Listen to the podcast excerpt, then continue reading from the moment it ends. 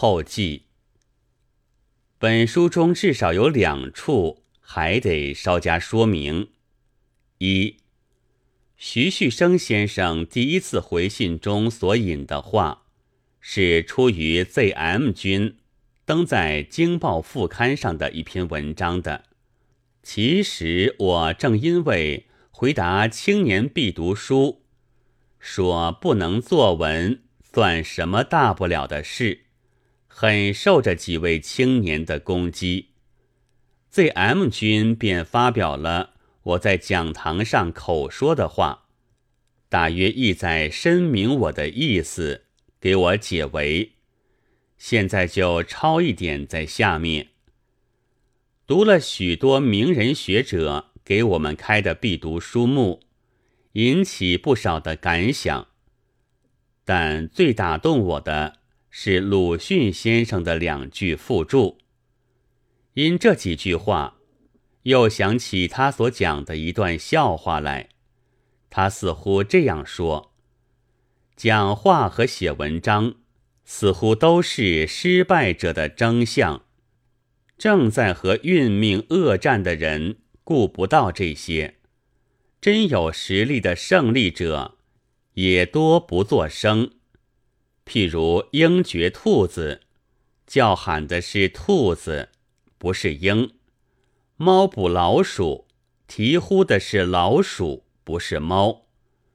又好像楚霸王追奔逐北的时候，他并不说什么；等到摆出诗人面孔，饮酒唱歌，那已经是兵败势穷，死日临头了。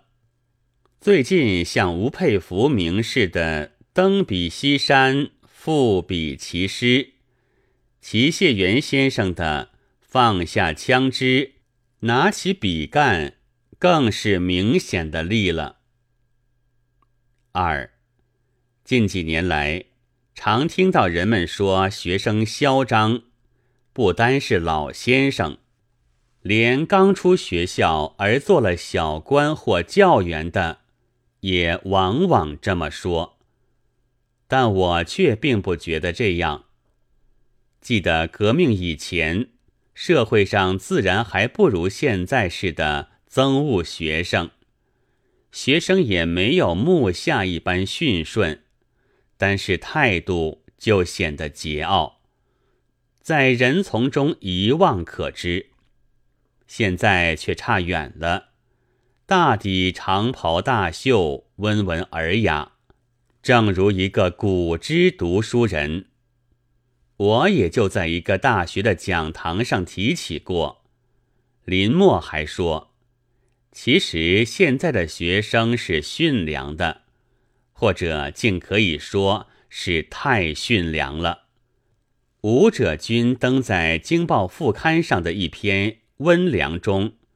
所引的就是我那时所说的这几句话，我因此又写了《忽然想到》第七篇，其中所举的例，一是前几年被称为卖国贼者的子弟曾大受同学唾骂；二是当时女子师范大学的学生正被同姓的校长使男职员威胁。